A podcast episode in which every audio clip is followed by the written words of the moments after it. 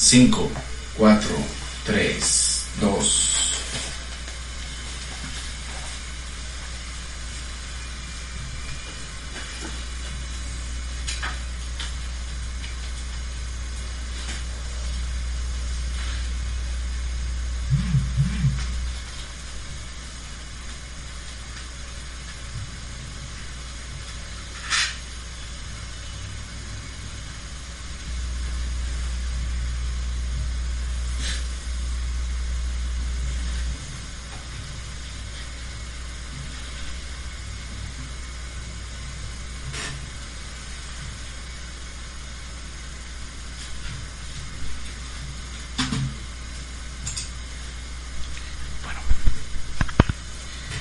Bienvenidos a Frecuencias Sociales, un programa de filosofía, sociología, psicología, política, arte, historia, entre otros.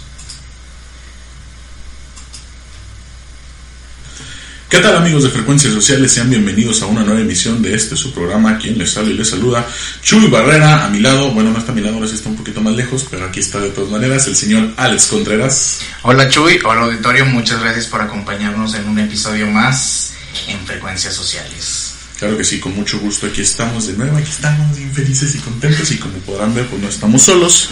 Igual invitándolos como siempre a que nos sigan en todas nuestras redes sociales, ¿verdad Alex? Así es, Chuy que son en iVoox, Deezer, Spotify, iTunes Podcast, Amazon Music, en YouTube como Frecuencias Sociales, en Instagram como Frecuencias.sociales y... ¿YouTube? ¿Dónde ven esto? ¿Frecuencias Sociales? YouTube, sí lo dije. TikTok, TikTok, Frecuencias Sociales. No me vas a corregir ah, porque lo leí, Chuy, lo leí, Chuy, sí lo dije. Yo voy a empezar con mis cosas, ¿verdad?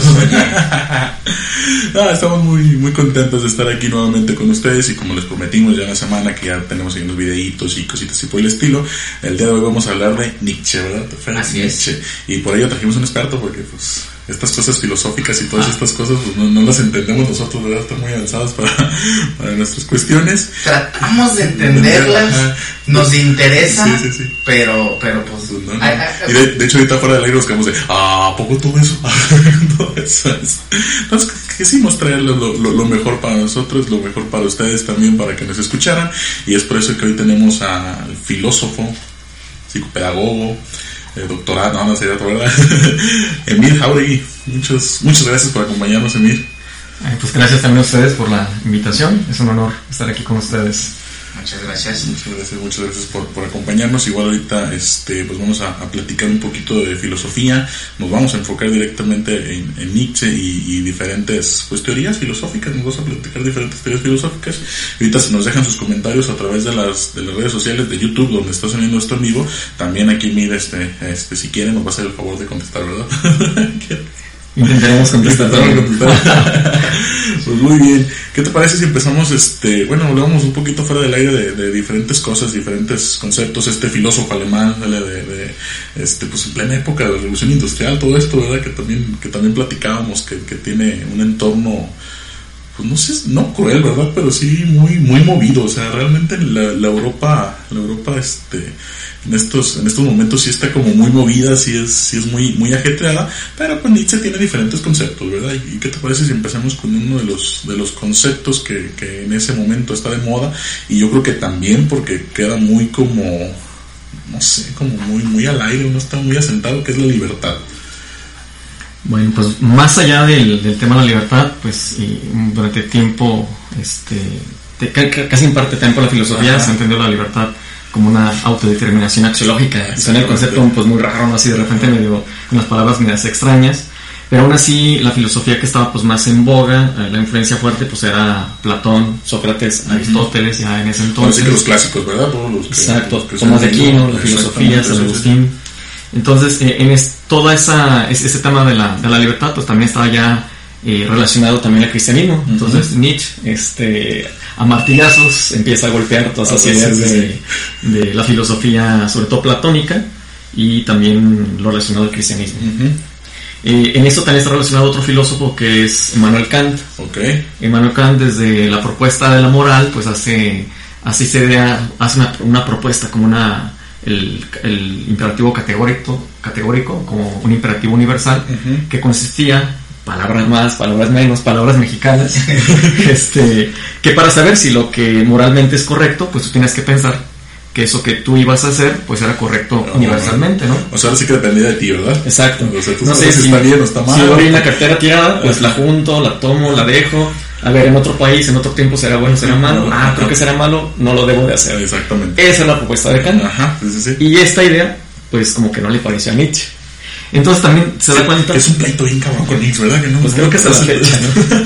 creo que hasta la fecha, y creo que no más de Nietzsche, ¿no? Creo que Ajá, Sí, sí, sí. muchas personas, incluso en nuestras etapas, sobre todo en la adolescencia, ¿no? Vemos sí, sí. cosas que no son incoherentes y decimos como que esto no, y también le damos martillazos, ¿no? A, sí. a lo que propone en la, en la etapa de adolescencia el, el mundo de los adultos. Pues Nick también ve que ese entorno que él tiene, pues hacen esta, esta propuesta moral que hasta cierto punto pues la, la libertad pues como que no se nota mucho porque Ujú. está hasta cierto punto eh, presionada, ahorcada por una filosofía platónica que es dualista, Sí.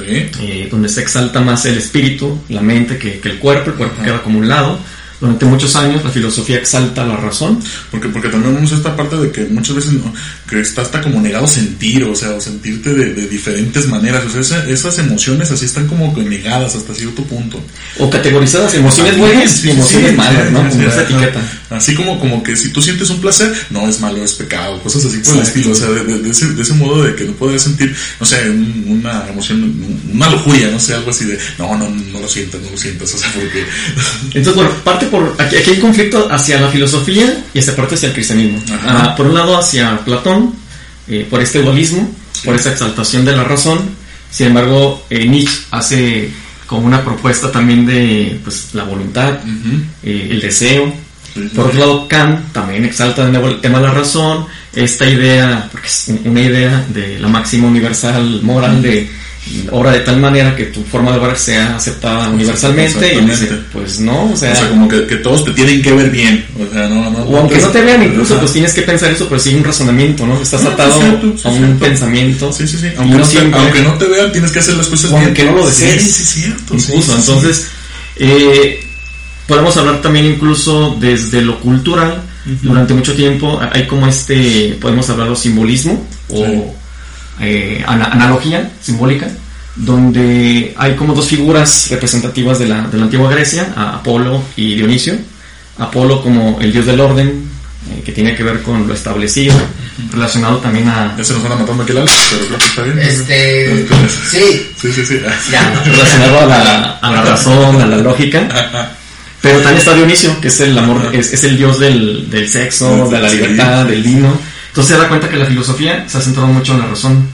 Y ya después con, contaminada por el cristianismo, bueno, es la mirada de Nietzsche, pues también está ahí el tema de Dios, ¿no?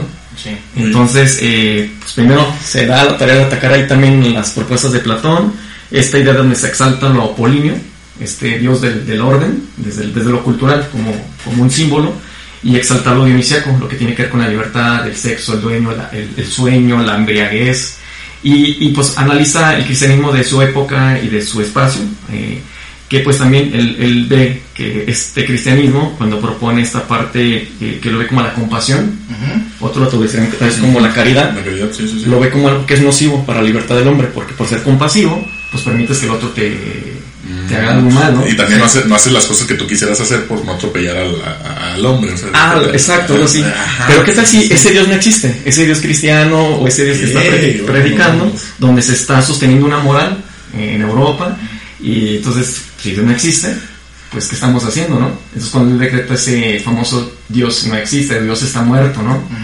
Y si Dios está muerto, pues todas las propuestas morales que se han establecido, construido sobre esa idea de Dios, pues no sirven. Entonces, pues viva la libertad y la voluntad del hombre, ¿no? Qué. Entonces, ¿qué es lo más importante? Pues el, el hombre, el superhombre. Sí, sí, sí.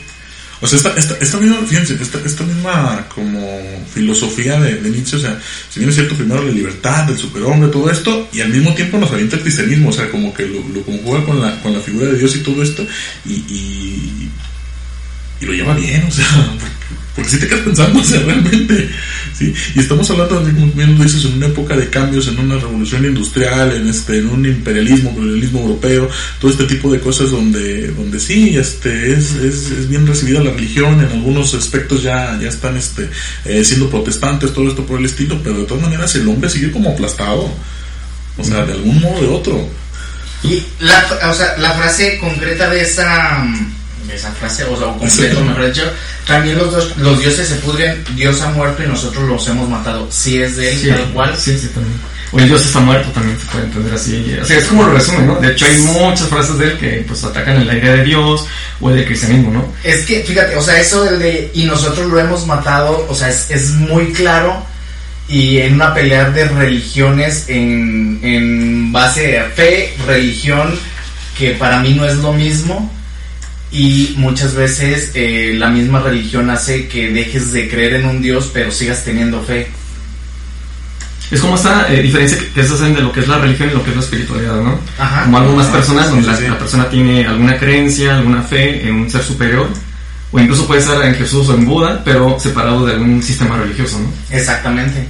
Híjole, pues tal vez Nick también ahí sería directo sobre todo eso, porque tal vez esa idea de, de Buda, la Dios, o sea, como un ser supremo, lo que sea, si la moral está sostenida en él y tú te pones a reflexionar, ese ese ejercicio de pensamiento, ¿no? Que es curioso porque también critica esta, este asunto de la razón, Ajá. de pensar, bueno, Dios está muerto, entonces si todo eh, lo moral, lo establecido, las costumbres están sostenidas en este Dios, pues entonces esto no es válido, ¿no? Exacto. En ese sentido, entonces, eh, lo, la, la libertad del hombre, Ujú. la voluntad del hombre es cuando va a tomar partida, pues. Muy interesante. Qué fuerte. De hecho, incluso, yo- no, no has invitado que la gente se atreva, ¿no? Pero eh, haciéndolo como un ejercicio mental buenísimo. Amigos de frecuencias sociales, están escuchando. Ah, O sea, ahora sí que eh, siempre está esta libertad, ¿no? De creencia, ¿no? Sí, Alguien sí, crea, sí. no crea. Y, Bueno, ahora sí que que dentro- la misma religión, bueno, hablando en cuestiones de la religión católica, te, deja- te deja ese libre al, albedrío. Exacto. ¿vale? O sea, tú decides si creer, no creer, si actuar bien, Sí, si no está la libertad, Entonces, ¿no? a fin de cuentas, si hay esa libertad, digo, si hay libertad dentro de- de- del ámbito religioso, digo, ahora sí que un filósofo, pues con mayor razón. Yo recuerdo un poeta, no quiero decir quién, pero recuerdo esta frase, no creo que Dios, si existe Dios, no creo que se enoje, porque él me, de cuestionar si existe, porque él me dotó de la, de la razón. Y esta capacidad de dudar y de cuestionar. O sea, él me dio esa habilidad, ¿no? Sí, o sea, y o sea, si te vas más, más centrado es Dios está haciendo que yo dude de él. Bueno, no diría eso. No, pues no, obviamente. Pero, o sea, eh, al final de cuentas, en, en la corriente sería así como, o sea, Dios se supone que es omnipotente, omnipresente, omni, omni todo, ¿no? Este, y al final de cuentas es un acto que él está creando. Híjole, aquí será otro tema porque es eh, el acto de quien, del- el acto de pensar de cada ser humano, porque entonces el hombre es manipulado ahí. Exactamente. No, entonces, eh, más bien sería como una habilidad, si existiera Dios, y el hombre tiene como esta, esta capacidad de razonar, esta capacidad tendría que ser libre, donde él no está interfiriendo, o sea, él deja la capacidad. Suena la comparación muy fea, es como una analogía, tú haces un robot y le, le programas o le capacitas para hacer ciertas funciones, pero él es autónomo, tú le dejas la habilidad. Pero hasta cierto punto suena extraño porque tú le puedes programar ciertas cosas para Sí. que las haga. Está complicado porque la libertad del hombre va más allá de lo que está programado. O sea, él puede incluso ir en contra de su propia vida y en contra de su propia razón. Incluso el hombre es una paradoja porque constantemente se contradice, ¿no? Oye, qué cabrón, no lo había pensado así, güey. Bueno, Es que está muy loco, o sea, no, lo había pensado así. no te voy a explotar la cabeza. Sí, me va a explotar la cabeza aquí en, en este programa. Este, creo que sí fue muy fuerte para, para, el, para regresar. sí, sí me va a explotar. Interesante, interesante. No, lo- no lo había visto desde ese, desde ese punto de vista y este es el, ahora sí que como tú dices, el superhombre. Este superhombre que maneja, que maneja Nietzsche. algo de esto. O sea, más de aquí, de, de cuando surge la idea de que Dios está muerto, Ajá. es cuando se propone. Entonces, si Dios está muerto, pues eh, el, el, ser es el hombre, es la voluntad de poder. El hombre que vive la, liber- la libertad de poder, de, de poder o la voluntad de poder, perdón, es el hombre, es el superhombre. Y ese superhombre no está de un día para otro. No es, ay, Dios no existe o Dios está muerto, pues ya soy el superhombre. No. Ese hombre se va configurando, va evolucionando. Exactamente, sí. Fíjate que cabrón. O sea, esa analogía del robot me, me gustó Me gustó mucho. Sí, sí, sí. mucho por, ay, ay, por, eso. Este, porque sí, o sea, a final de cuentas es eh, el ir desplazando a Dios en cierto punto o cierta manera y el crear tu conciencia o crear ciertas habilidades eh, contradictorios. A mí me gusta mucho lo de la filosofía, pero me hace pensar y sí me deja así como que bien trabado de que me, viajo de, no sé, pienso y digo algo diferente, pero quiero pensar lo contrario, pero no sé, o sea, es, es muy, muy sabio. creo, que no puedo explicar mejor la filosofía. Eh, no, de, hecho creo que, mm, sabes, es muy arriesgado decirlo, pero podemos comparar pues, a Nietzsche con la etapa de la adolescencia del ser humano, por eso comentaba eso, ¿no? Porque en todos adolescentes solemos cuestionar lo que nos proponen los padres, el sistema familiar, el sistema educativo, religioso, y lo anulamos. Hay un momento donde uno lo anula y dice, no, pues esto no sirve, no existe, y el adolescente quiere imponer lo suyo. O, a lo, mejor tan fácil como que es, esto no me convence. También. esto no me convence, no, no me agrada. Pero ahora que propongo que hago. Exactamente. Sí, o, o volvemos a lo mismo que hablamos hace rato, no es mi esencia, o sea, no, no me siento cómodo con esto, no me identifico. exactamente, no me identifico y, pues lo cambio. Y es una etapa de rebeldía, a fin de cuentas. Y, es mejor de, de hecho, el tema ni Nietzsche también se atreve a cuestionar a los mismos filósofos. Él da a entender que están parloteando. Por eso no lo quieren. Algunos sí, otros no. él, cuestiona porque él da a entender también que la razón no está sujeta al hombre. La razón es libre, incluso en el mismo hombre. Aunque el hombre piensa que está razonando, la razón se mueve en el hombre cuando ella quiere. Esa es la idea también de Nietzsche. Sí, pues sí, a fin de cuentas puedes cambiar de opinión de un momento a otro. ¿Sale? O sea, ese, ese mismo como que razonamiento que estás teniendo, uh, como cualquier cosita te puede cambiar y ya estás razonando de manera diferente. Esos mismos pensamientos. sí me va a reventar la, sí me va a reventar la cabeza aquí en este programa. Muy interesante, mira, muy interesante esto que nos, que nos platicas, que nos, que nos comentas. Estamos teniendo unos problemitas técnicos, pero igual ahorita Ahorita Ahí sí nos siguen escuchando. Sí, sí, sí, nos siguen escuchando. Ah, sí, sí, sí. Ah, Yo pensé que, que estabas haciendo acá este, eh, cosas raras y extrañas, pero qué bueno, Pues bueno, eh, nos platicabas fuera del aire un poquito eh, referente a. Me gustó esta analogía y ahora sí que nos, la, que nos lo platicabas un poquito de un camello, un león y un niño. Que ah, también va con, con, con, Es que me, me llamó la atención, dije animales y un niño. Para poder entender un poquito, bueno, esta imagen del niño, o sea, pues él propone el superhombre, pues te imaginas un Superman o algo así, y, y, él propone hacer la, comparación de que la, la, idea o el ideal, ya sea del sabio, del filósofo, del superhombre, eh, propone tres imágenes, la del león y el camello y un niño. Pero también para entender un poquito más esto, vale la pena también entender otro debate que hay entre filósofos. Unos dicen pues que, que, él es nihilista, otros dicen que es vitalista. Nihilista, pues esa, esa afirmación de la nada, ¿no? Que tal vez la vida no tiene sentido o que entonces se sostiene sobre nada. Un saludo a Abraham, que nos está viendo. Saludos a Abraham. Entonces, eh, eh, en ese sentido, pues cuando él dice que Dios está muerto y los valores y la vida no se sostienen en ese Dios, pues muchos ahí categorizan que eso es un nihilismo. Porque los valores que están propuestos están sostenidos sobre nada. Y el hombre es el que tiene que ahora sí que crear y proponer algo, ¿no? Pero otros lo ven como un vitalista, porque hay uno de sus libros donde él propone la idea, donde mm, un ser se te aparece tal vez dentro de un sueño, y este genio que se te aparece te dice, oye, si tuvieras la oportunidad que yo te, no sé, te mueras y te dé la oportunidad de volver a nacer, o sea, una reencarnación, ah, y vivir de nuevo lo que viviste, ya lo que viviste no cambiarlo, volverlo a vivir y así eternamente muchas veces morir, vivir y vivir lo mismo. En un bucle. Exacto. ¿Lo aceptarías? Esa es la pregunta que, que haría el genio. Entonces yo igual lo puedo preguntar a ustedes y a las personas que nos miran, si te apareciera un genio, un ser, como le quieras llamar, o alguien espíritu, te diera la oportunidad, o algo sucediera, ¿no? Y tienes la oportunidad de morir y reencarnar varios y repetir tu propia vida, ¿la aceptarías? Entonces aquí depende eh, realmente esta parte de, de qué tanto aceptas tu propia vida, ¿no? Si el hombre o la mujer responden sí, entonces es esta afirmación por la vida. O sea, Nietzsche está a favor de esto. Eh, de aceptar este eh, eterno retorno constante. Es como una aceptación a la vida. Sí. Eh, incluyendo lo, desagradable y lo agradable, ¿no? Sí, o sea, bueno, yo de un momento iba a preguntar el de, ¿y puedo cambiar alguna decisión?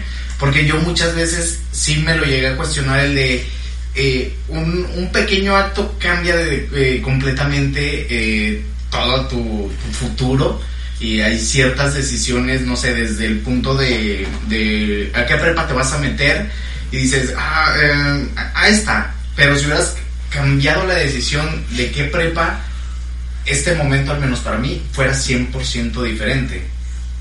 O sea, ya estábamos hablando en, ya sería un multiverso diferente de lo que estamos viviendo o simplemente eh, pues alguna otra decisión, o sea, sí influye demasiado, pero yo la pregunta es, yo sí volvería a vivir mi, mi vida, o sea, sí me... y, es que hay, muchos, hay muchas cuestiones, o sea, de que, de que dicen que, que, tú mismo escoges hasta esta vida, o sea, que tú escoges la vida para tener nuevos aprendizajes, nuevas experiencias o para cambiar así diferentes cosas. A lo mejor en parte de esto, de, de volverla a vivir, como dice Alex, el, el, mismo bucle o cosas así, serían cambiar algunas cosas que en tu vida... En, en tu mismo Chuy Barrera, o yo no hice la vez pasada y ahora sí tengo ganas de hacerlo, como, no sé, en mi vida pasada este, quería hacer un podcast, nunca lo hice, ahora estoy aquí, ¿verdad? Cosas así por el estilo. O sea, y, y sí he escuchado mucho, mucho este discurso de que, ¿sabes qué? Es que tú escoges ese, esa vida, o sea, tú escoges esa vida para no...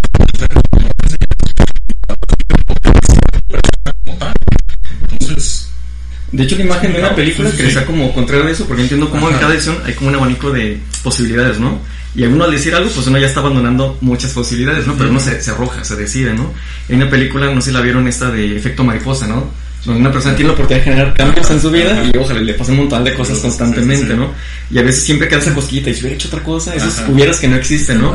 Y esta idea de, de Nick, pues es este, esa aceptación por la vida con lo agradable, lo desagradable. Entonces, en ese sentido se le ve como, como un vitalista, ¿no? Siempre en la vida va a estar esta, este arrojarse, este decidirse el tema de la interpretación, o sea, cómo interpreto mi realidad, tal vez la interpreto bien o mal, pero ya lo estoy interpretando, tal vez decido bien o mal, pero yo me estoy decidiendo, ¿no?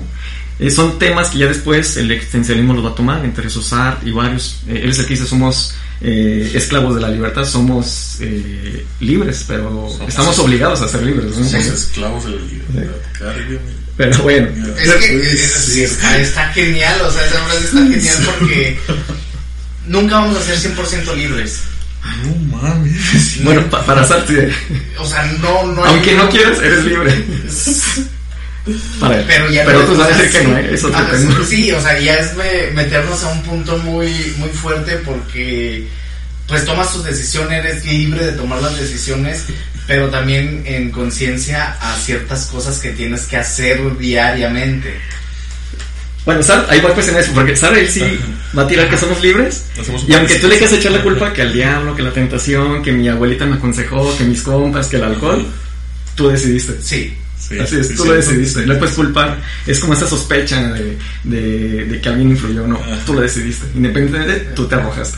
Sí. Pero bueno, es otro filósofo, pero él sí toma un poquito de, de mí por esta, esta capacidad del hombre de decidir, de arrojarse, de ser libre, cuando anular otras propuestas, ¿no? Entonces ya, pues voy a la idea del niño. Eh, están estos tres símbolos, el, camello, el, león y el niño, ¿no? El camello, pues sí, es una imagen muy lejana del superhombre, es un ser que está cargando algo detrás de sí sobre su, Exacto.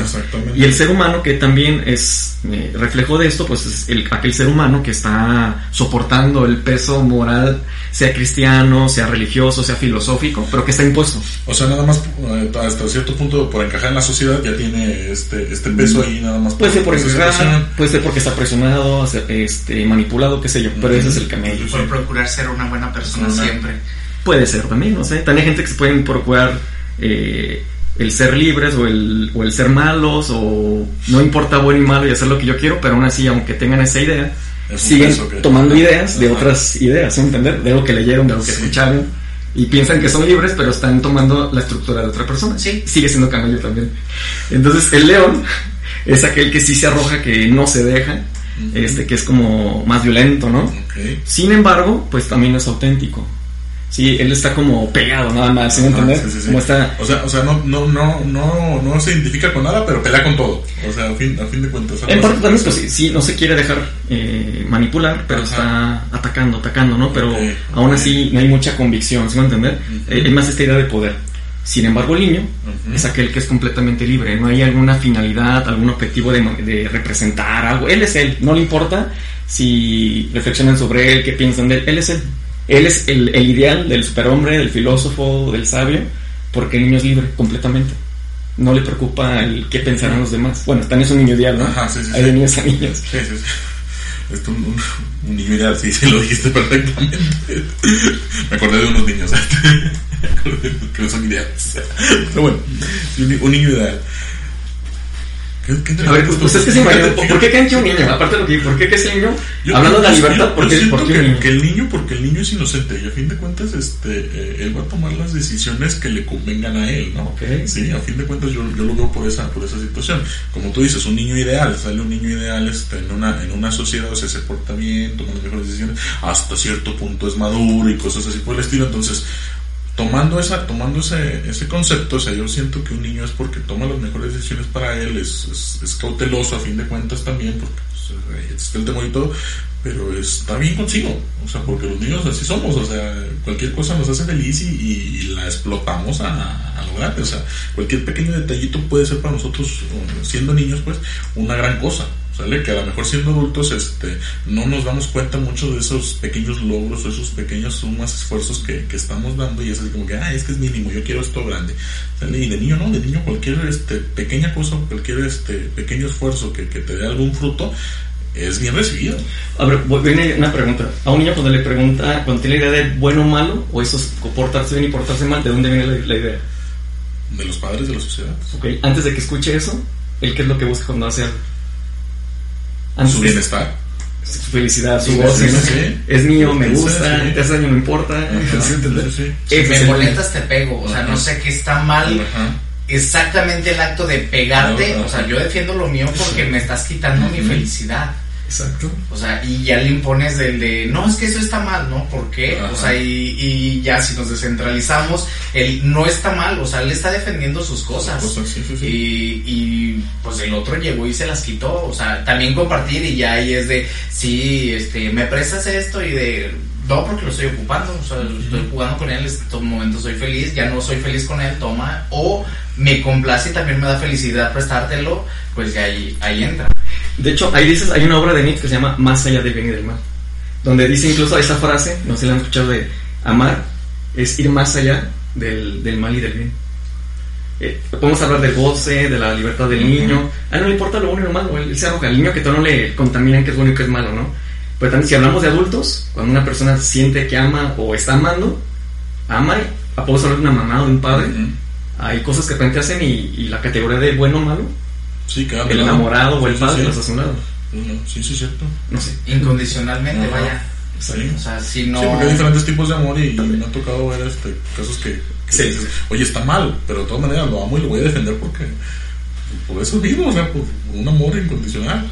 como se, se dice normalmente el amor de madre, o sea, no, nunca va a tener Sí, el no, el no, no. límite. Y creo que sí es más el amor de madre que el amor de padre. A lo mejor Sí. como padre el orgullo dice de no, hiciste esto y tu- tus consecuencias. Y la madre es de, pues no me importa y voy a hacer lo posible porque estés bien.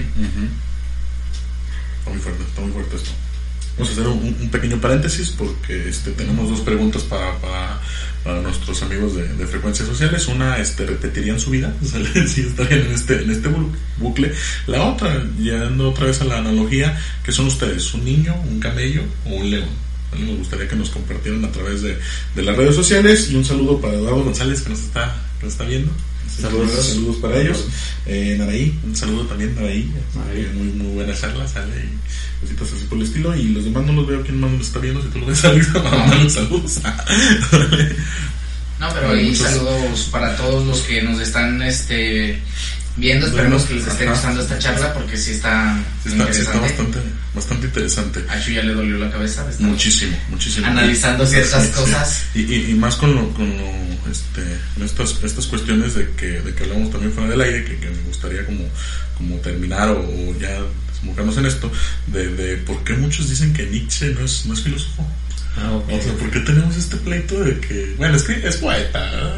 Ese es el, el- el tema, ¿no? Porque pues, es otro modo de filosofar. De hecho, si pues, nos damos la, la oportunidad de ver diferentes filósofos, pues piensan distinto, algunos parecidos, otros se parecen en algo, en una cosa y en otra no.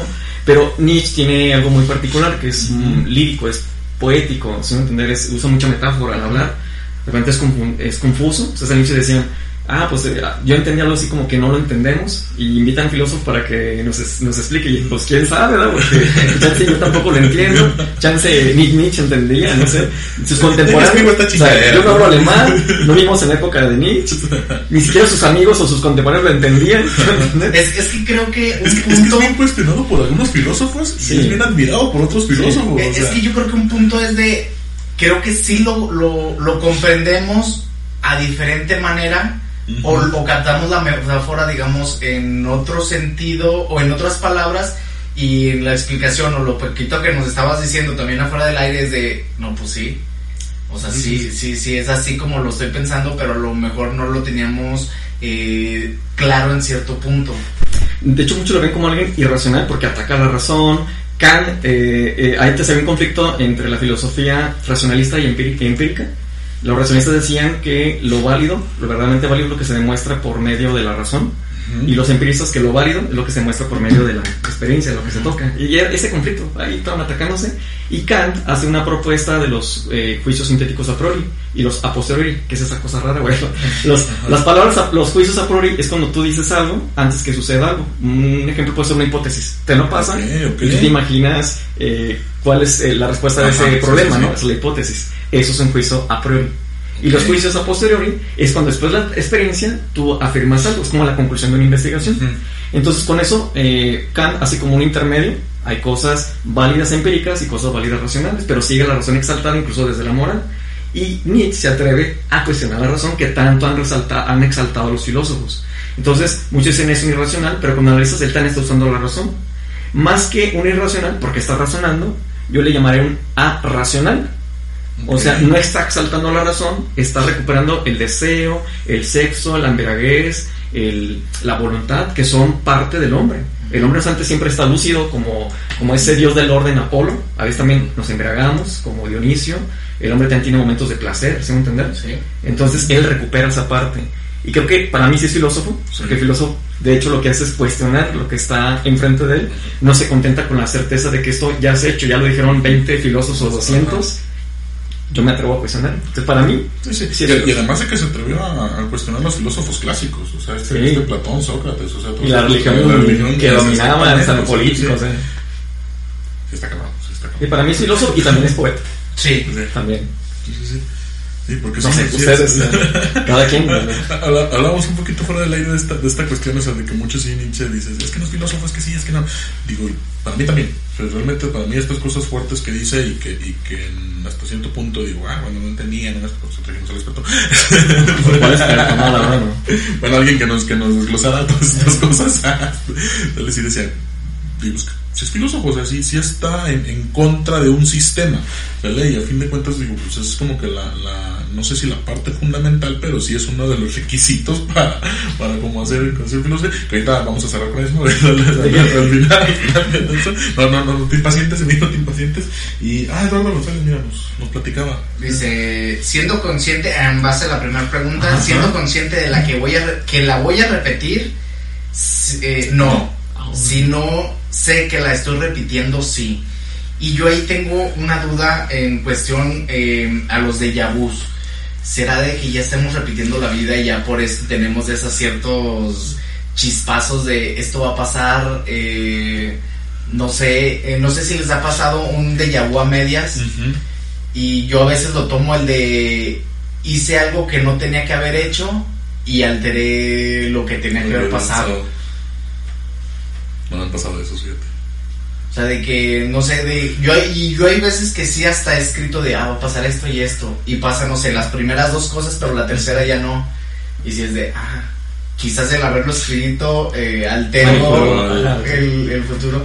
No sé, pero sí. O sea, sí, sí creo que es difícil el, decir, lo vas a repetir al 100%. y siendo consciente, pues ya sería una tortura, obviamente. sí, sí. Porque, bueno, porque sabes lo que va a pasar y ah, no lo puedes cambiar. O sea, y, quizás a lo mejor el de, ah, eh, no, ahora quiero hacer esto y no sé, hay algo que te lo impide y ya no lo puedo hacer. O sea, tengo que vivir la... De hecho, de hecho, hay hasta, hasta preguntas este, que suenan tontas en, la vida y cosas así por el estilo que, que, tienen mucho que ver con esto de volver a vivir este, eh, la la vida, la vida, la vida nuevamente, o sea, de que te volverías a casar con la misma persona, volverías a escoger, si tú te quedas así, sí, o, volverías a este, escoger la misma mamá, o cosas así por el estilo, ¿sale? Eh, entonces son estas, estas preguntas que a lo mejor no tienen que ver con tu vida completa, pero sí con una parte de tu vida que a lo mejor eres consciente de volver a decir, no, sí lo vuelvo a vivir. Y a lo mejor dice Alex, pues era una, una, una tortura, pero pues si en ese momento te gustó o en esta vida te gustó, obviamente que lo quieres volver a repetir. Yo sería más bien consciente de esta, de esta situación de que a lo mejor sí volvería a vivir mi vida, pero como para mejorar o para hacer una experiencia diferente. O sea, sí consciente de que, de que sí la podrías cambiar, no nada más con el solo hecho de, decir, ah, la vas a volver a vivir igual. No, si yo me gustaría vivirla para mejorarla. O sea, ya lo que, ya lo que tuve, este, que tampoco he tenido una vida muy mala. Y estás de que la mejorarías y no la arruinarías. Ah, ya no me pones a pensar. O sea, la pregunta, bueno, es que para mí son todas las preguntas que, que, lo compartan, porque incluso han hecho películas basadas en esas preguntas, como tú que hablas del medio de Yabus y sé que algo va a suceder, lo podría alterar, que es lo, como esa película de, de efecto, mariposa, volver al futuro, o sea, más ochentera. Son esas ideas, ¿no? De que te, animas a cambiar algo, ¿no? Fíjate, yo a mí me encanta mucho una película que se llama Ángeles del, del Destino, no sé si la han visto, y es algo sobre una historia de que la historia de, cada persona ya está escrita y tienen que seguir su línea y hay ángeles que eh, provocan que sigas esa línea. Mm. y eh, se encuentran eh, por error dos personas que no deberían de haberse encontrado. Ah, entonces los ángeles forzan a que se separen a que se dejen de ver y ellos eh, se vuelven por alguna razón, se vuelven a encontrar y se vuelven a encontrar y se vuelven a encontrar hasta que digamos ya les hacen como un juicio de no, es que no debe de pasar, pero ¿por qué está pasando? Es que ya fracturaron su línea. Oh, pero se puede manipular, es, no, no se puede, no, sí, entonces nosotros lo vamos a hacer y lo vamos a hacer y lo vamos a hacer hasta fracturarla al 100%, que al final de cuentas, digamos, como Dios dice, ok, ya, van a poder estar juntos, ya, cambiaron su línea. cambiaron su línea. Y eh, a mí se me hace muy interesante eso porque muchas veces, o yo lo llegué a pensar en ese punto, en el de que conocí a personas que conviví con ellos indirectamente muchos años atrás, de que íbamos en la misma escuela, íbamos al mismo deporte, y era de, ah, sí, yo también, yo me acuerdo que pasó esto, y digamos, la misma situación de un punto diferente. El mismo escenario, estaban ahí. Exactamente.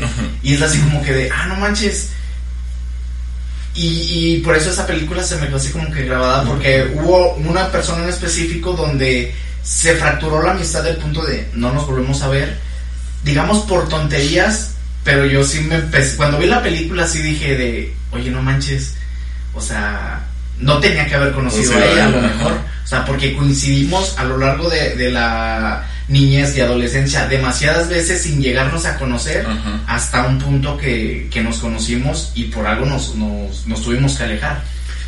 De hecho, bueno, los que intentan a, explicar, ¿no? algo racionalmente el asunto de los déjà vus o descartar el, el déjà vu, es que tal vez por esas experiencias que hemos vivido y que no somos tan conscientes, ciertos elementos, ciertas personas, ciertos aromas, ciertos colores, que de repente ahí están en la vida, ¿no? Y de repente se nos presentan en otro lugar y me dicen, ah, caray, como que se lo he vivido. Pero man, es porque en ese momento se han concentrado elementos que ya hemos visto en otro momento, pero no nos acordamos. Es una explicación que sabe. Fíjate que yo, tengo también esa teoría, el de a lo mejor eh, en algún momento voy a llegar a un lugar donde está un micrófono rojo que lo vi, oye, digamos, lo ponemos aquí, el micrófono rojo lo vi en otro lugar, una puerta blanca la vi en otro lugar, un libro, eh, y lo relacionas, pero cuando ya los ves todos juntos dices, ah, cabrón, esto ya lo viví.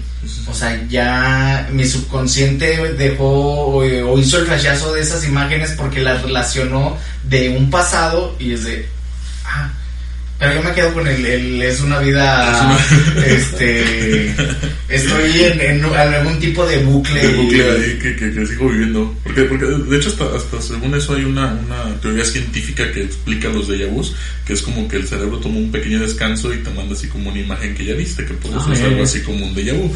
Pero me suena más agradable la, la esta teoría de una. y, es, más emocionante. Ahí, va con el, el, punto o, la opinión de la felicidad de, de Nietzsche, de todo es felicidad o todo y nada más hay épocas malas o algo, algo así. Es todo lo que has vivido lo viviste muy bien, y lo disfrutaste en el momento. Quizás en este momento eh. ya esos actos ya no fueron buenos. Pero en su momento fue, y fue tu época, pues de a lo mejor te arrepientes de, no sé, cómo te vestías en la, en la primaria, la secundaria, no sé, o tus cambios, hasta llegar a, a entenderte y crearte tu, tu yo actual. Híjole, pues aquí trae complejo desde Nick. Por ejemplo, él, por ahí hay una frase de no existen los hechos, sino las interpretaciones. O sea, se oye paradójico porque dices, los hechos es lo que se presenta, es lo que sucede, pero constante el hombre aunque él piense que está explicando la realidad de los hechos, está interpretando subjetivamente, ¿no? Entonces pueden suceder infinitas cosas, pueden presentarnos, presentarse elementos, personas, eh, sentir cosas, pero a final de cuentas es algo subjetivo, una interpretación. Entonces, no sé, y, otra y, sigues razonando y sin razonar. Terminaste de razonar, te conformaste, pero ya no te conformaste. ¿Qué dices? O sea, sí, sí, sí. Yo lo veo así, o sea, llegas en un punto de decir, eh, vámonos, en un atuendo. Hasta el mismo... Dices, ¿me veo bien? Ah, pues órale. Hasta el mismo cansancio, ¿no? El mismo no, ya no. Ya, sí, hasta el mismo cansancio de, ah, ya sí, lo que salga. Ah. Regresando al, al, tema del superhombre, ¿no? O sea, de, de qué es el ser, el hombre, el hombre solamente es un ser racional, solamente es un ser ordenado, siempre somos ordenados. Bueno, bueno, que a cierto punto tú te ordenas a tu modo y... Sí, pero Mm, ¿Excluimos siempre aquello que es malo? No. no. ¿Excluimos el placer? No. ¿La embriaguez? ¿Es ajena? Aunque sea mala, bueno, lo que tú quieras. No, no, no. Existe, es el hombre lo hace, es parte del ser humano. Entonces no puedes descartar esa parte como que, ay, no, de eso no hay que hablar, eso. No, o sea, es algo, algo humano. Entonces, superhombre, eh, ahora sí que se quita la, me atrevo a decir, tal vez, no lo de Nietzsche, esta como etiqueta, ¿no? Moral, de qué es bueno y qué es malo. No voy a dormir. El hombre es él, o sea, lo que hace, ¿sí me entender? El superhombre es aquel que ejerce esa voluntad. No voy a dormir. Pero creo que sería en, en, algo como, dices, la embriaguez, a lo mejor eh, como te comportas en ciertas situaciones con ciertas personas, pero lo estoy pensando para centralizarlo mejor. es, que se, eh, lo veo como en el punto de mm, me comporto con ciertas personas de cierta manera y mi vida es otra. O sea, ya fuera de ese círculo yo me comporto de diferente manera a este yo me comporto igual con todos lados y no oculto el de eh, tengo deseos sexuales, tengo embriaguez, tengo ciertas diversiones. Eh, para mí están bien y en cierto punto y el, lo que tú opinas si está bien o está mal o de no, ya no lo hagas así o no, es que compórtate de esta manera porque a final de cuentas es su ética, su, su forma de, de interpretar su bien, pero para mí está bien. Se intenta indagar, ¿no? La embriaguez, o sea, un hombre se comporta igual cuando está embriagado que cuando está sobrio. No. No. Hay hombres que sí, yo sí conozco personas que se comportan igual. Hay gente que te puede, se puede comportar. ¿Y si ya lo conociste embriaguez? Por eso se me refiero, en, en, ambas partes, o sea, en ambas partes, pues hay ciertos hombres y mujeres que se portan igual eh, tomados para que sean, no, no obvio que no con el mismo equilibrio, el mismo lenguaje, pero a veces se comportan igual. Yo tengo una, una teoría. Chuy, ¿puedes hacerme de conectar la cámara a la Ah, se lo está yendo la cámara, sí, sí, sí. Una Voy a hacer un poquito, poquito, del cuadro. Tú sigue hablando, Alex. Este. De. Eh, ah, se me fue el, el término. Eh, una doble personalidad o personalidades múltiples. Y creo que muchas personas sacan esa mm, eh, esa otra personalidad cuando están ebrios y por eso muchas veces no se acuerdan el que pasó. O sea, yo soy de las personas de que tengo una muy buena resistencia al alcohol. Eh, a ver, Chuy, mira, sigue el cablecito que va de la, de la pared, el negro, no, no, el que parece el eliminador. Está pegado, está caído acá, güey. De tu lado derecho,